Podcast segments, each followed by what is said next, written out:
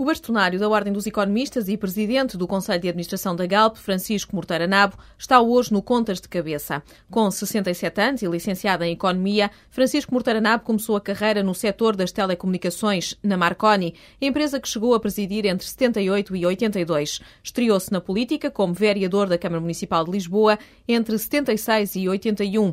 Quando saiu da Marconi, passou para a Sorefam como vice-presidente. Regressa à política em 83. Durante dois anos é secretário de Estado dos Transportes. A seguir é convidado para o governo de Macau. Passa vários anos em Macau e pouco depois de regressar a Lisboa assume o cargo de presidente executivo da Portugal Telecom. Em 1995 foi ministro do Equipamento Social, regressa à PT em 96, onde permanece até 2003 como presidente do Conselho de Administração. Hoje, para além do cargo na Galp e de bastonário, Francisco Mortaranabo é presidente da direção da COTEC, Associação Empresarial para a Inovação, um cargo que vai abandonar amanhã. Boa tarde, bem-vindo ao Contas de Cabeça. Recebe muitas queixas de amigos e familiares por causa do preço dos combustíveis? Não, não falo muito sobre isso. Embora haja, eu sinto que há, uma, há um pouco a percepção de que o preço dos combustíveis são um pouco feitos em função de, e as margens do preço do petróleo, que é um pouco verdade, porque o preço do combustível tem sempre duas componentes fundamentais. Uma, que é o preço do, da matéria-prima, que é o fuel, e mais é, os impostos, não é? E, portanto, por esse facto, digamos assim, as pessoas tentem, tentam ligar as margens das empresas com os preços, como é bem verdade. Os preços são internacionais, nós estamos no mercado internacional, temos concorrência, a Galp não tem mais que 30 e poucos por cento do mercado das gasolinas em Portugal na distribuição, e, portanto, digamos, os nossos preços são definidos pelos mercados internacionais. O que acontece é que, evidentemente, quando o crudo sobe, tem implicações no preço acabado, do produto acabado, no preço do consumidor, mas não necessariamente nas margens. Não necessariamente as margens. As margens têm um pouco mais a ver, as margens das, das gasolineiras, das, das, refinadoras, têm muito mais a ver, no meu ponto de vista, com uma boa gestão, geralmente com uma boa gestão de estoques, comprar bem e com um bom management no meu ponto de vista. É claro, e também no caso concreto há poucas refinadoras e, portanto, estamos a utilizar a capacidade no seu máximo. Não é? E, portanto, quanto maior capacidade temos, maior refinação fazemos, maiores margens temos em termos de volume. Não é? Mas, portanto, eh, eu diria que o preço dos combustíveis no consumidor, eh, a Galp tem pouca capacidade de intervenção, muito pouca. A carga fiscal é o que mais pesa no preço dos combustíveis em Portugal. É isso que explica a diferença que há entre os preços da Galpa em Espanha e em, em Portugal. Acha que podemos passar a barreira dos 2 euros eh, a médio e longo prazo? Não sei, mas uh, não sei. Agora, vamos lá ver.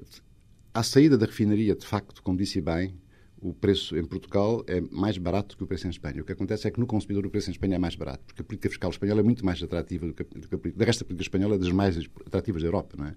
Portanto, isso acontece em, em, com todos os países praticamente europeus. Portugal, Portugal está no benchmark europeu, enquanto a Espanha está, de facto, muito favorável em relação aos outros países europeus.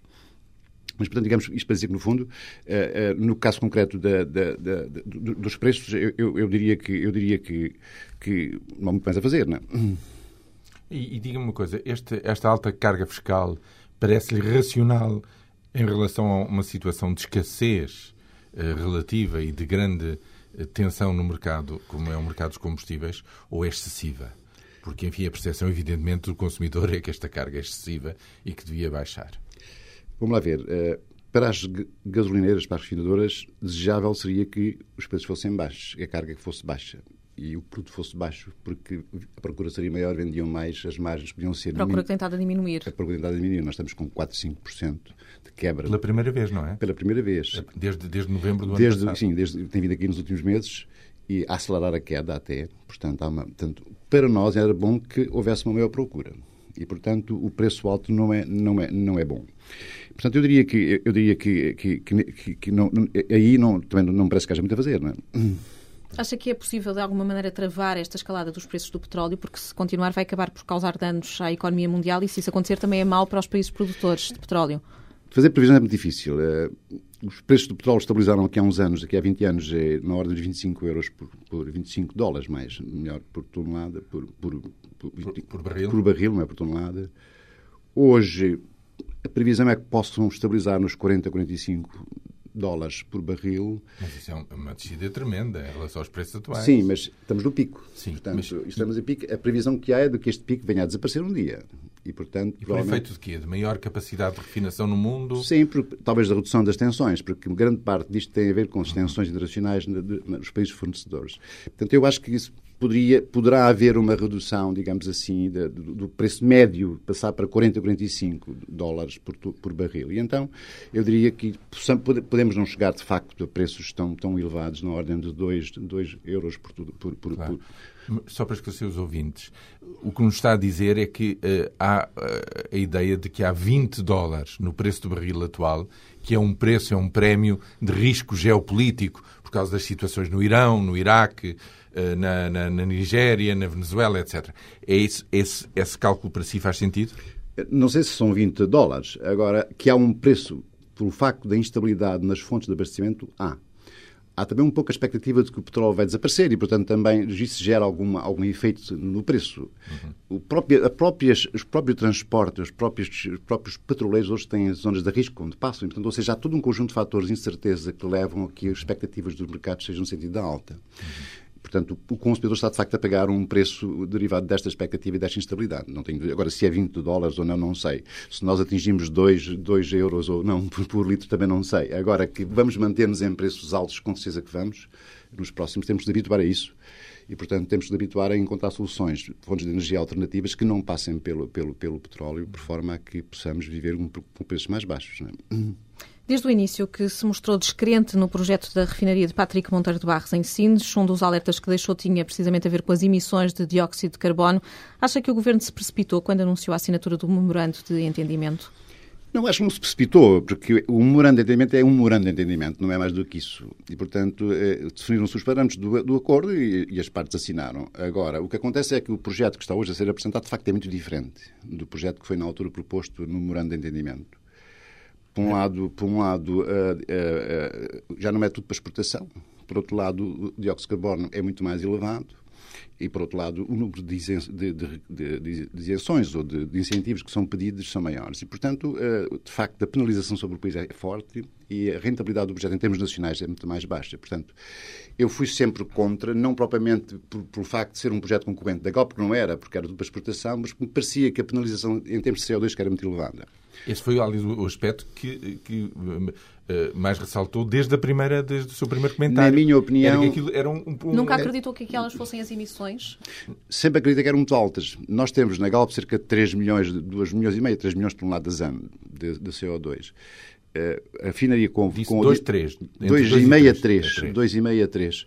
A refinaria, na altura que foi definida, mesmo na altura do protocolo, já se apontava para 5 a 6 milhões. E depois, agora, com a central de cogeração, foi para um pouco mais alto. E, portanto, ou seja, 5 a 6 milhões de, toneladas de CO2 ano é, é muito CO2, é muito dióxido de carbono. E, portanto... E é caríssimo mesmo, hoje em dia, é caríssimo, não é? É caríssimo. E mesmo que fosse uma refinaria toda para exportação, em que nós importávamos produtos, exportávamos produtos acabados, retendo valor acrescentado, mesmo assim era sempre difícil de explicar das vantagens do país dada, dada a quantidade de CO2. Portanto, sempre tive essa opinião.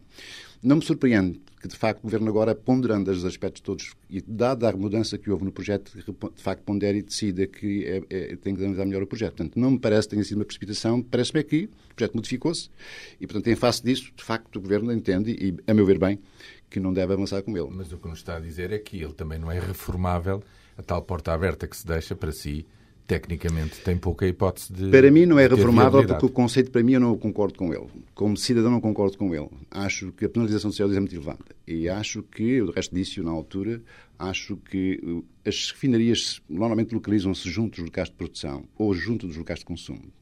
Nós não temos nem produção de crudo, nem temos consumo. O consumo que temos está, está abastecido hoje pela Galp. É? E, portanto, parece-me relativamente, só, por, só para ter valor acrescentado, e a penalização sobre o consumidor e sobre o país é de tal maneira forte que eu acho que não se justifica um projeto estratégico deste tipo.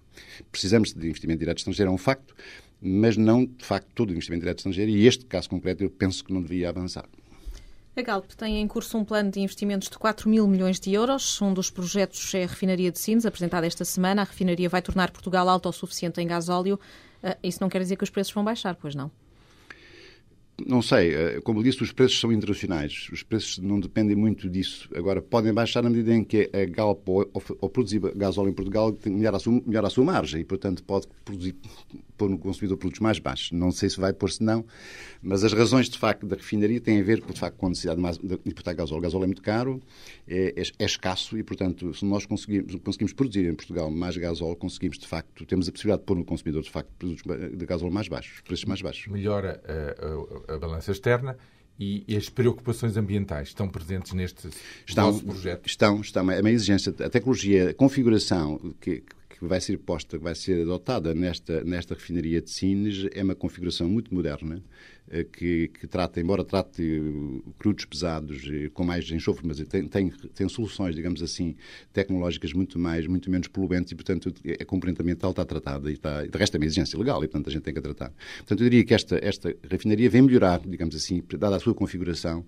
a oferta de, de, de produtos ligados ao petróleo eh, para Portugal. Não é? E também para o estrangeiro, porque uma componente também vai ser vendida lá fora. Já é. Portanto, hoje, hoje a Galp já exporta muita gasolina para fora. E é claro que grande parte desta produção vai ser gasóleo, mas também vai produzir gasolinas. E, portanto, vai continuar a exportar também, como é lógico, não é?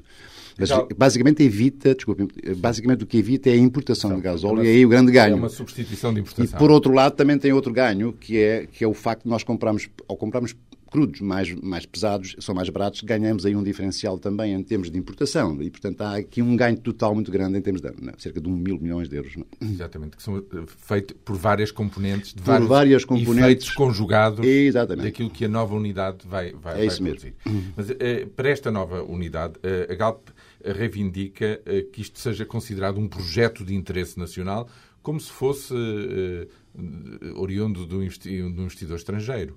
Eh, as ajudas, eh, vão solicitar as ajudas eh, do Estado.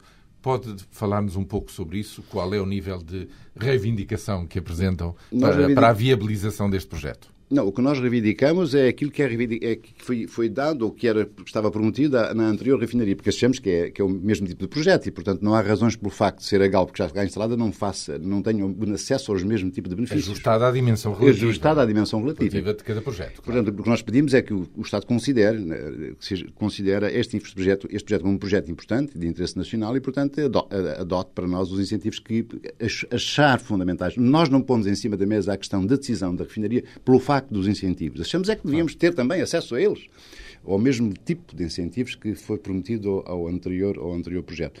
Mas a, nossa decisão está tomada, a refinaria, a refinaria vai avançar, com os incentivos, embora nós gostaríamos, de facto, de ter os incentivos normais. Os incentivos têm a ver, no fundo, com, com a, o incentivo fiscal, digamos assim, de cerca de 20% no máximo do investimento feito, não é? E, e, eventualmente alguns ganhos na área do, de, de, dos créditos de carbono. No fundo, são as questões que estão em cima da mesa. Desculpe lá, com a sua experiência de economista, ao dizer que o investimento vai avançar, está a enfraquecer o seu poder reivindicativo em relação ao governo. Eu sei, mas quando eu anuncio, eu sei, mas eu quando anuncio um projeto desta é dimensão, sério, é, para é, é, para fazer. Portanto, a gente não estamos aqui a fazer protocolos de acordo, estamos a anunciar uma decisão tomada. Não é? uhum. Para fazer.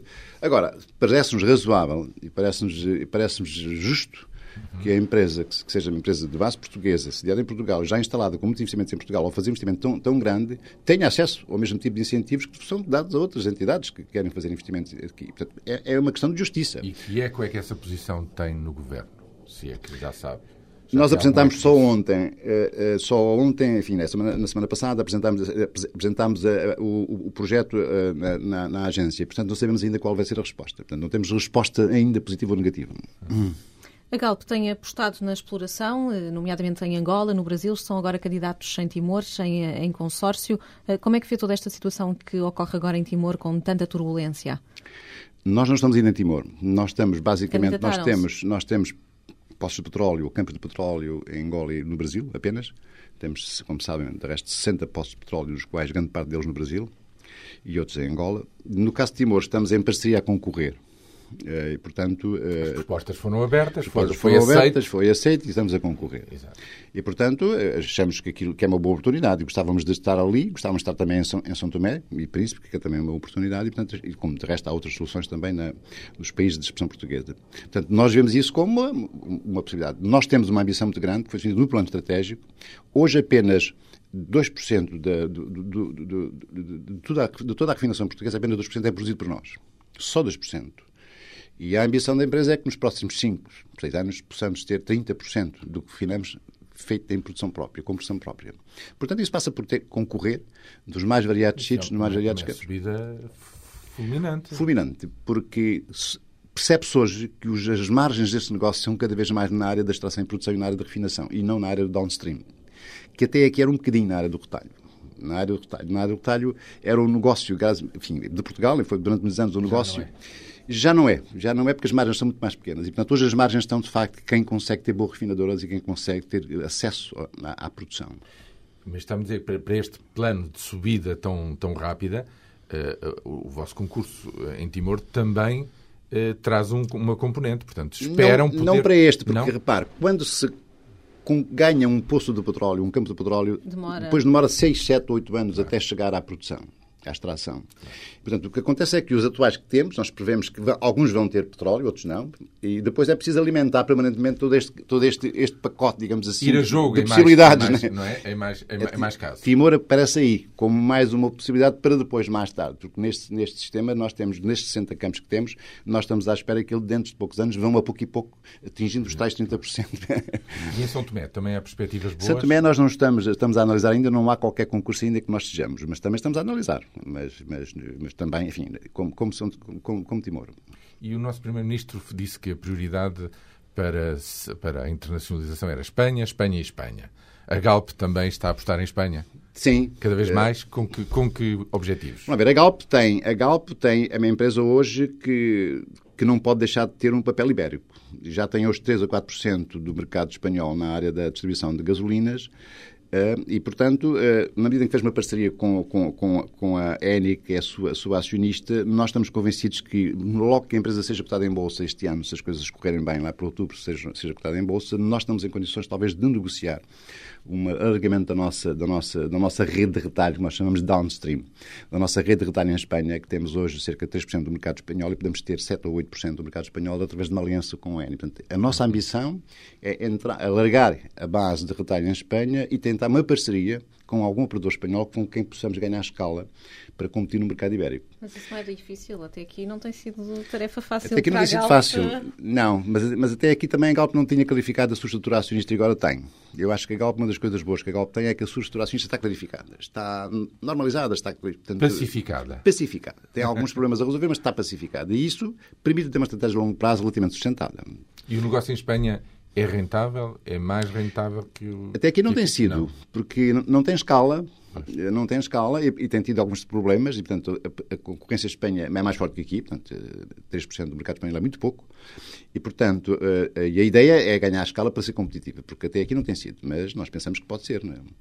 Agora, pensa que uma, uma empresa como a Galp isto é, isto é um negócio, tal como as telecomunicações, tal como a eletricidade, tal como lá, a banca, são negócios onde as, as consolidações europeias se dar. E, portanto, quem não está a pensar um pouco mais longe do que o mercado nacional não consegue fazer parte do jogo. E, portanto, acho que a gente tem que pensar, nós, Gal, temos que pensar um pouco nisso. E acho que a estratégia da empresa passa um bocadinho por isso também.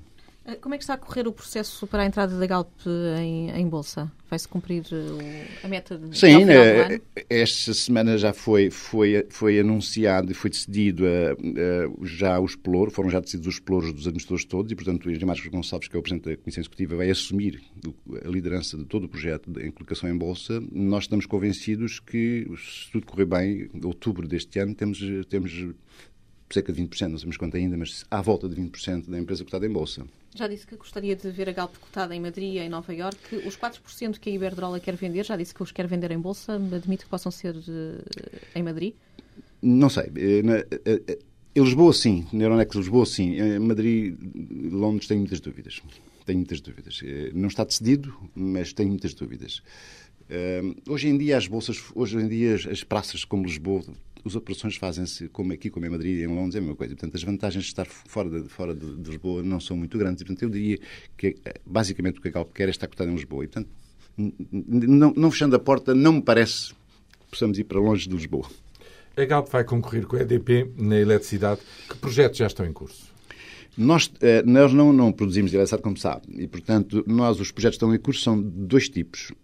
Um é o concurso das eólicas, onde nós somos um concorrente e gostávamos de ganhar, e tem sido um concurso tão contestado? Tem sido contestado, mas nós estamos bem aliados, temos uma excelente parceria com o Martin Ferry, portanto estamos bem associados e, portanto, achamos que o nosso projeto é um projeto competitivo, a nossa proposta é competitiva portanto, é, e é ganhadora, portanto, essa, é por aí que as Há coisas quem diga passam. Que o concurso foi feito à medida de Iberdrola. Há quem diga isso, mas, mas nós não acreditamos nisso, nós estamos aqui para ganhar e, e vamos, estamos a ganhar. E, portanto, a nossa estratégia de eletricidade passa por uma estratégia de longo prazo, uma cota pequena, porque nós não produzimos nada, portanto, 5, 10% dentro dos próximos anos, através das energias alternativas, eólicas em particular, e passa pela construção de duas centrais de ciclo combinado que nós estamos à espera que nos sejam dadas e aí podemos, talvez, através do ciclo combinado, eh, ter alguma, alguma escala.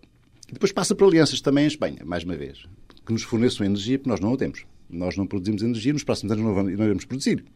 Portanto, temos que, temos que arranjar parcerias que nos permitam ter eh, eletricidade que possamos vender. Portanto, esta, é, mas eu diria que o negócio da eletricidade é um negócio novo, estamos a partir quase do zero, é um negócio que vai ter dificuldade de penetrar e, portanto, eu diria que a ambição da, a ambição da Galp é uma ambição controlada uh, e, e, através disto. Se nós não tivermos as centrais de combinados, se nós perdemos o concurso das eólicas, é tudo muito mais difícil em termos de eletricidade na, na Galp. Não é?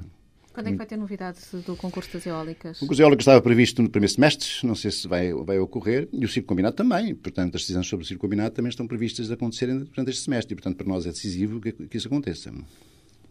Qual é a situação na Galp com a entrada do engenheiro Ferreira de Oliveira para, o cargo de, para um cargo de administrador executivo? Ele já liderou a empresa, foi agora escolhido pelo Grupo Amorim para a administração. Como é que se gera a situação atual com o presidente executivo Marcos Gonçalves, já que tudo indica que o Grupo Amorim quer que Ferreira de Oliveira volte a liderar a petrolífera? Chegamos a uma, uma, solução que eu penso que é muito boa para todos, não? É? para a empresa, para os acionistas, para o mercado, toda a gente. É, Criou-se a figura do COO, o Chief Operating Officer, no fundo é um operador, um, um chefe operador operacional. operacional, vamos dizer assim. E, portanto, criou-se, no fundo, o CEO, que é o Marcos Gonçalves, fica a coordenar toda a ação, mas o operacional de todos os unidades de negócio é o engenheiro, Marcos, o engenheiro Faria, eh, Faria de Oliveira. E, portanto, e depois para cada área de negócio, são cinco, há um administrador executivo. Portanto, no fundo, há, há um coordenador operacional de todos os negócios, há para cada área de negócios, são cinco, um administrador executivo e hoje Marcos Gonçalves coordena é, tudo. E o Eugênio Marcos Gonçalves, agora até outubro, novembro, vai se dedicar às questões do CEO, do, do IPO, perdão às questões do IPO. Portanto, há aqui uma necessidade, digamos assim, por um lado, de concentrar esforços no IPO e, por outro lado, de coordenar destes meses. Portanto, isto significa, permite, permite a entrada suave e, e digamos, em, em, em, sincronização com o engenheiro Gonçalves nestes próximos meses, num ambiente relativamente relaxado. E... Eles são amigos, portanto, é, se eu sou amigo. a tarefa mais fácil. Eu acho que essa questão está bem resolvida. Não é seja, é por aí. Cada um tem muito que fazer e sabe exatamente cada um o que tem muito que fazer. fazer e isto... Nenhum posto está esvaziado. Não, não. Isso, como se dão bem e como as ações são complementares e são sincronizadas por um times, cada área de negócio tem um time, no fundo o CEO, o COO e o administrador do, do Pelouro, eu diria que há aqui um comitê, digamos, pequeno comitê, por cada área de negócio que permite sintonizar e coordenar a ação nestes próximos tempos, dedicando-se cada um às áreas mais importantes. Portanto, eu acho, às áreas de, para, para a questão agora vocacionados. Portanto, eu não me parece que isso seja uma questão crítica. Acha que a, TAP, a Galp perdão, eh, está tranquila? Acho que está. É uma empresa, a, a Galp é uma empresa, por tradição, relativamente intranquila eu acho que está pacificada na área acionista e, e agora, a partir desta semana agora que vai entrar, eu acho que está pacificada na área operacional também, na área do management na área... Portanto, passamos a ter Isso as regras bem claras, sabemos bem o que é que queremos, há um calendário de ações e, portanto, sabemos que as decisões são tomadas bem definidas, sabe-se quem, quem, tem, quem pode tomar as decisões e quais são as decisões que exigem a maioria e a unanimidade. Portanto, eu acho que está tudo claro. Agora é só preciso que haja mas como já ouvimos, Acalmar. nas eólicas, no ciclo combinado, nos diversos uh, uh, concursos internacionais, quer dizer, este ano 2006 é um, é um ano de grandes decisões e de expectativas em, muitos, é. em muitas áreas do negócio. É, é um ano de, de forte... De forte que pode condicionar os anos seguintes, não é? De forte ambição, sim. Mas... Eh, o programa é, é, é, é, a cinco anos, não é? E, portanto, nestes cinco anos, estes 4 mil milhões de euros que falámos de investimento são a, a cinco anos. Mas as grandes decisões estratégicas vão ser tomadas este ano. Eh, o ciclo combinado das eólicas nós esperamos ainda antes do IPO, depois do IPO, e depois do IPO nós esperamos que haja decisões na área da Espanha que já, e, e até parcerias com, eventualmente com a Sonangol, porque é um dos nossos eh, acionistas e, portanto, nós podemos ter aí parcerias potenciais, e a própria Petrobras, na área da refinação. Portanto, há um conjunto de oportunidades que se podem desenvolver. Portanto, eu acho que há aqui um plano ambicioso e agora suportado por uma estrutura acionista que tem, porque a Galp tem a sorte de ter como acionistas dois, eh, duas empresas que são industriais, do mesmo negócio uma que produz e extrai e outra que é a sexta maior empresa do mundo de gás e, e, e petróleo, que é, que é a Eni. Diz que é uma sorte, mas aqui há uns tempos dizia não era. que não era. Pois. Que, que era um, um, problema muito contraditório. Não era, porque, muito... não era porque não estavam claras definidas as regras do jogo. Foram definidas. Pois. Depois de grandes discussões, depois de muita coisa que nós sabemos, foram clarificadas, foram definidas, foram, foi, o assunto foi arrumado. Neste momento está clarificado, quer se gosta, quer não se gosta, está clarificado. E isso permite, de facto, ter um plano ambicioso sustentado. Ou seja, o plano não foi concebido no ar, foi suportado pelos acionistas, que são especialistas, e, portanto, acho que há aqui uma ambição possível de controlar e acho que com os pés bem no chão, bem no chão acho eu. Com a casa arrumada, está disponível para continuar na Galp depois do fim do atual mandato? Está tão longe ainda. Mas eu acho que, eh, repare, eu, eu sou o Presidente do Conselho de Administração. A função do Presidente do Conselho de Administração é basicamente ser um estabilizador, ser uma pessoa que faz a ligação entre, entre, entre quem gera e quem, os acionistas, eh, faz a representação, faz a presidência, dá conselho. Portanto, eu, eu não sou uma, uma, uma, parte muito importante nisto.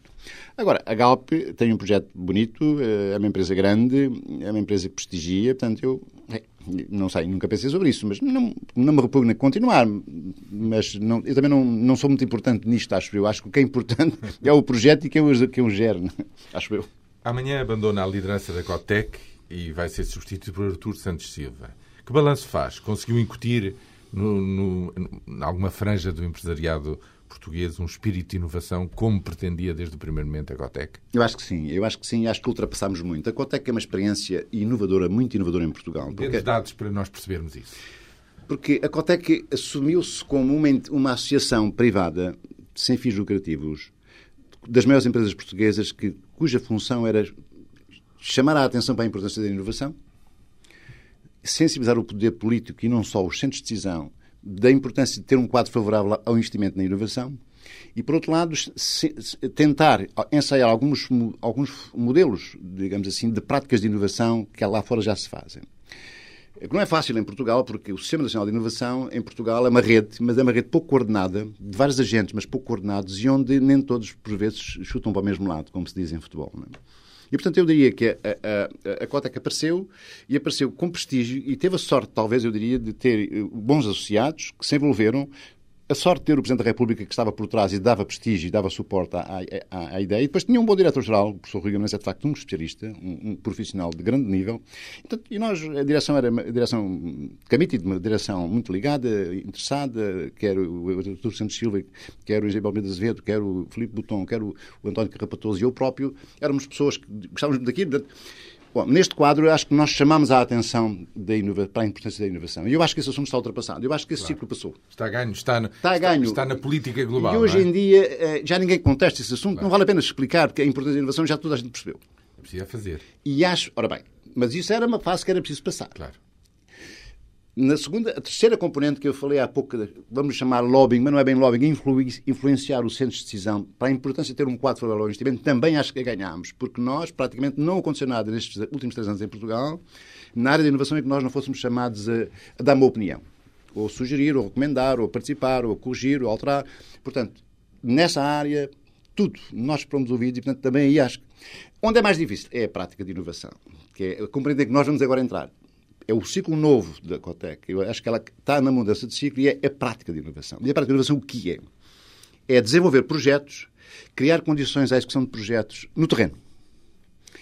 E aí nós lançámos um projeto, eh, até agora foi o projeto de maior sucesso que nós tivemos, tirando das florestas a questão do fogo, que podemos talvez falar sobre isso, mas um que é a questão das startups, que é a criação de startups com a North Carolina State University. Eu penso que foi um projeto ganhador, um projeto de grande importância eh, em termos nacionais, porque pela primeira vez fez em Portugal, uma, introduziu uma metodologia de criação de startups em que, que estavam à, à, mesa a decidirem em rede os, os, os, os, jovens empreendedores, os associados da Cotec eram já empresas constituídas, os capitais de risco, os investigadores, as universidades que tinham tecnologia e queriam, tinham patenteado ou registado. Toda a fileira. Portanto, toda a fileira estava sentada à volta da mesa e decidirem em rede. coisas novas. E, portanto, e, aquilo, e depois muito, uh, e, e, a metodologia testada, a nossa Carolina era uma experiência nos Estados Unidos de sucesso, tinha uma probabilidade de sucesso em cada, eh, no conjunto de startups de 80%, morriam apenas 20%. Portanto, ou que seja, é muito baixo. E é muito, é, era excelente, não é? é excelente. Nós, é, em Portugal, é muito não, alto o resultado positivo. Era muito alto o resultado e, portanto, ou seja, nós conseguimos fazer em Portugal uma coisa que foi uma, uma, uma metodologia prática de criar startups sustentadas. E quantas se criaram? Criámos até agora 24 das quais são sete ou oito já, digamos, na sua fase de implementação. Uh, há umas que estão a ser apoiadas, porque, entanto, passámos a uma segunda fase, que era a segunda que eu gostava de lhe falar, que é detectámos imediatamente que há aqui uma debilidade. E a debilidade é que, contrariamente ao que nós pensamos, às vezes o problema maior não é a tecnologia, não é o capital de risco, às vezes é o management, é a gestão. E então, eh, o que nós agora estamos a criar, que é o segundo projeto que nós chamamos Coitec 2, que é um projeto em que nós vamos apoiar as startups que estão em construção, em desenvolvimento, através de patronos, através de business angels, através de arranjar apoios e gente que possa apoiar na área para que elas não morram. Claro. E que sejam uma espécie de filhas, digamos assim, de, dos nossos associados. Ou seja, há aqui um, ou seja, na área, portanto, eu diria que a Cotec, o prestígio dela resultou de não ser uma, uma entidade que veio fazer mais diagnósticos, claro. foi para o terreno, fez poucas coisas, mas todas muito profundas, muito qualificadas, muito profissionais, e, portanto, ela conseguiu, conseguiu credibilizar-se junto dos vários agentes do sistema de inovação e junto da sociedade civil, e fez coisas de grande, de grande interesse, que é o caso, é o caso, de, é o caso de, de, das florestas, da questão do fogo nas florestas. Nós, quando há quatro anos identificámos, no princípio logo, a questão do fogo, da questão era preciso que Portugal tivesse um sistema de ataque aos incêndios florestais. As pessoas até se riram um bocadinho, até, ainda me recordo pessoas disseram mas isso também é inovação. E, e, e, nós achávamos que era, porque de facto o que nós introduzimos em Portugal foi inovação no, no combate ao fogo. E o modelo que está agora adotado por este verão, pelo Ministro da Administração Interna e pelo Ministro da Agricultura, que foi beber essa informação às nossas recomendações. É o, resulta é, é o resultado de, de, experiências estrangeiras, é, mas de introdução de tecnologias novas na área da vigilância e do alerta ao fogo, como câmaras, câmaras de detecção de, de alerta, sensores ligados online num CPD, ou seja, tudo isso são sistemas novos, te, novas tecnologias montadas, instaladas no terreno. Isso já está. já terreno. está no terreno. Naquelas áreas piloto que fomos que escolhemos. Claro. Portanto, ou seja, a Cotec... A sua expectativa, portanto, nessa, nessa área, é que as coisas, este ano e nos anos futuros, vão correndo eu sucessivamente acho, melhor. Eu acho que nós não conseguimos ver tudo num ano. Agora, eu acho que este ano a, a probabilidade do verão correr melhor em termos de fogos é muito, é muito elevada. Portanto, porque há um sistema, nós detectámos, e quando nós, quando dizemos nós, é todas as pessoas que andaram nisto, foram 30 e tal empresas que andaram nisto, detectámos que é fundamental que nos primeiros 10 minutos se chegue ao fogo, e, portanto, quando o Ministro da Administração Interna escolhe helicópteros para chegar rápido ao local do fogo, não é por acaso. Detectámos que era importante que houvesse eh, bombeiros florestais, porque é diferente um, um, um incêndio na floresta de, uma, de, um, de um, incêndio urbano. Claro. E, portanto, e todo este conjunto de coisas que, foram, que estão agora a ser adotadas são recomendações que resultaram desse trabalho e não apenas nosso, mas de muitos trabalhos em que nós tivemos. Portanto, eu diria que a probabilidade do verão ocorrer melhor é hoje muito maior do que era há uns tempos. Portanto, eu acho, acredito, embora não, vamos ter fogos, claro, agora vamos ter provavelmente menos e atacados mais rapidamente e, e, e, portanto, eu acho que Mas vamos ter. Dizer, esse impulso que, que diz começar há quatro anos acaba por ter, pelo menos, uma tradução prática relativamente rápida para aquilo que é normal num país, não é? É, mas isso, isso foi talvez uma das coisas que a Cotec introduziu. É que a Cotec, ao, fazer, ao, ao, ao ir para as soluções do fazer, e não do diagnosticar. Uma das, uma das culturas que nós introduzimos na Cotec foi nós não anunciamos projetos, não anunciamos projetos. Nós informamos depois de os fazermos que o projeto está feito. Esta é uma, é uma... E apresentam soluções. E apresentamos soluções. Isto, de algum modo, é, é algo novo em Portugal. As pessoas estão habituadas a anunciar e depois logo se vê. Não, a gente procura... É uma forma de estar diferente. Portanto, acho que, no caso concreto das florestas, eu penso que foi, foram dois anos, foi dois anos, o projeto demorou dois anos, e eu acho que foi o projeto mobilizador nessa. Estamos com outro novo, da mesma dimensão, da mesma importância, que é a logística nacional.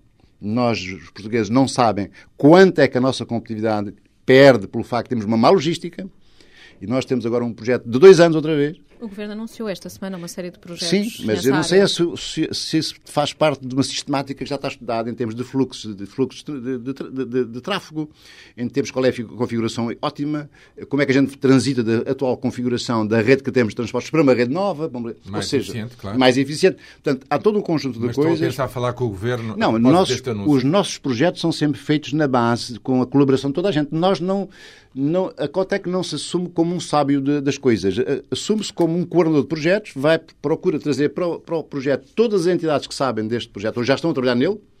E, portanto, aqui mais ou menos vai acontecer. Nós, de resto, quem, o líder do projeto nosso é uma pessoa do Ministério da, da, das Obras Públicas. Exatamente o responsável pela área da logística das obras públicas. Que é lógico. É lógico. Como de resto, na área do fogo, era o diretor-geral das florestas. E, portanto, no fundo, uh, uh, uh, o segredo está em conseguir envolver os associados, conseguir envolver quem sabe, quem tem o problema e procurar arranjar uma solução para quem tem o problema. Esta é que é e eu penso que é o segredo, da, eu diria que o segredo da Kodak tem sido esse, e, portanto, é uma entidade... Portanto, está visivelmente eh, satisfeito com esta ah, sim, metodologia. Sim, com, sim. Com e outra coisa, já agora deixe-me acabar, tem outra coisa que é importantíssima, é que nós não pedimos um gestão ao, ao, ao, Estado.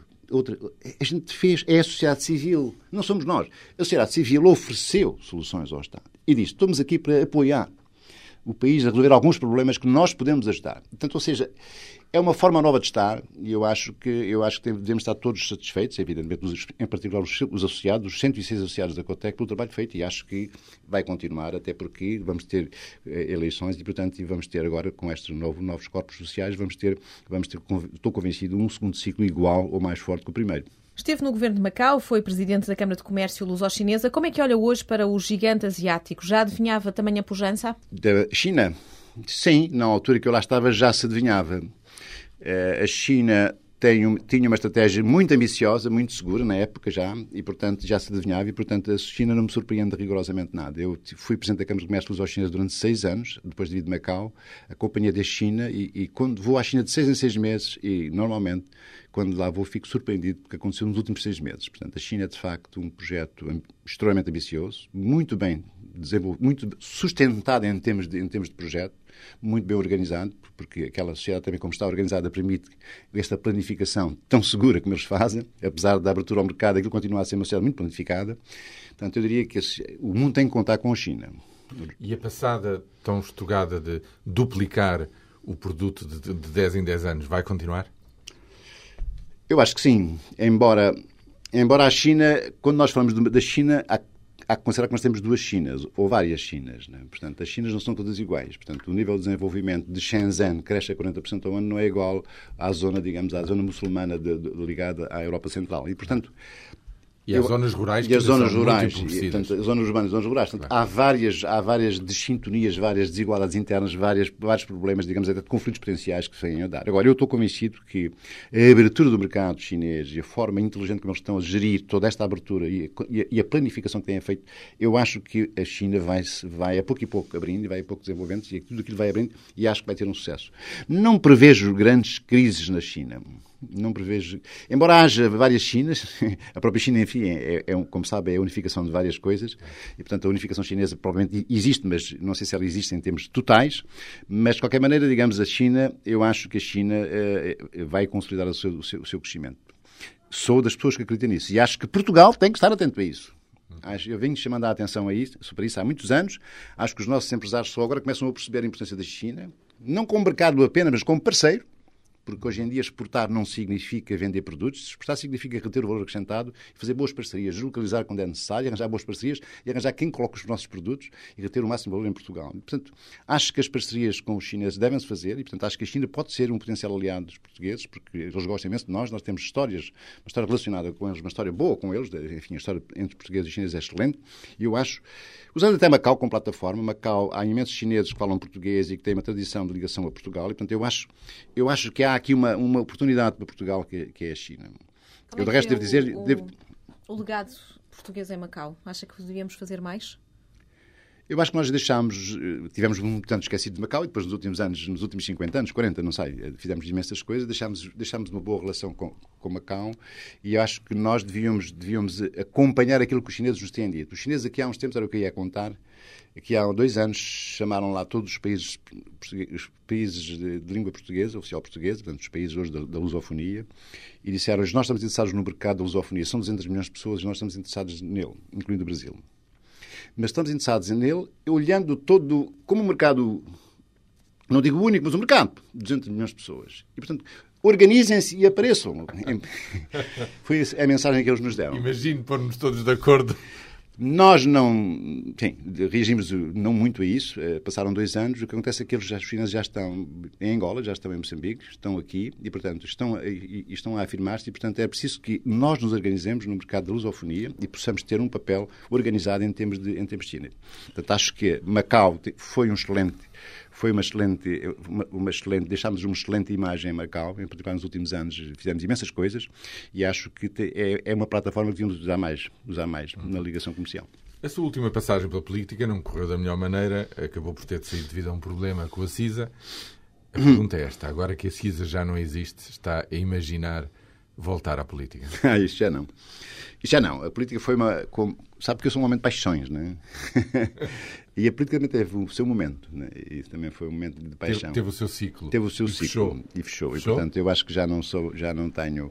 Eh, não estou preparado para a política. Portanto, a política foi uma. Fiz, gostei imenso, fiz muita coisa, praticamente fui, fui tudo na política, mas não está. Isso é, terminou. Portanto, mas ouvi-lo falar apaixonadamente da Coteca. Acabámos de ouvir. Portanto, há outros desafios que o entusiasmam. Ah, é? eu, tenho, eu, eu, como digo, homem de caixões. Agora é a inovação. Né? Agora, de resto, são os petróleos. Não é? Mas política, penso que não. Política não. Mas ser bastonário da Ordem dos Economistas não é um bocadinho também uh, ser político? Não, o bastonário não. O bastonário é. Há, há também aqui uma, um, um, ato um bocado mecenático e um bocadinho de, de, de, de também de, uma, de uma vontade de fazer coisas, eh, embora é muito profissional, é muito. não é muito mediática. A nossa ordem de economistas não é muito mediática. Não somos uma ordem corporativa, embora para, para a prática de atos económicos seja necessário estar inscrito na lei, estar, estar inscrito na, na ordem, ordem, neste caso.